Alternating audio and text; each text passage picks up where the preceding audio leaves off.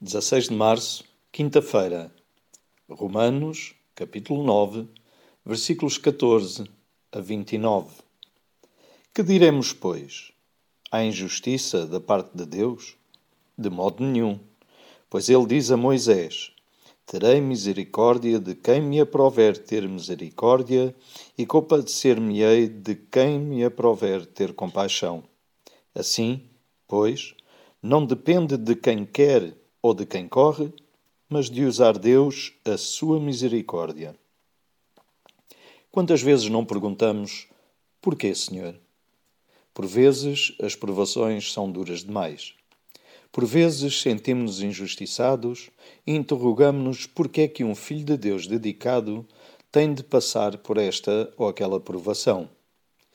Porque têm os filhos de Deus doenças terminais ou acidentes? O apóstolo Paulo responde a estas perguntas e outras que possamos ter. Nós não somos ninguém para questionarmos Deus. A nossa missão não é entender porque é que Deus permite isto ou aquilo na nossa vida. A nossa missão é honrar a Deus e glorificá-lo.